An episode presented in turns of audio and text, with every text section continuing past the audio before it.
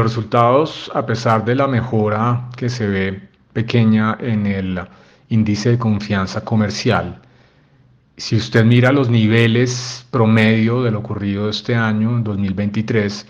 indudablemente tanto en el componente de la confianza comercial como el de la confianza industrial son inferiores a los observados en el 2021 y en el 2022. Y esto es esperable en la medida en que tanto el comercio como la industria han tenido caídas importantes de su actividad productiva en este 2023. De hecho, en los últimos meses han tenido contracciones importantes de acuerdo con los datos que ha mostrado el DANE. Y en ese sentido, en la medida en que la confianza al final de cuentas se basa de manera esencial en las condiciones económicas actuales y también en las expectativas, pues no sorprende que esos niveles de confianza sean inferiores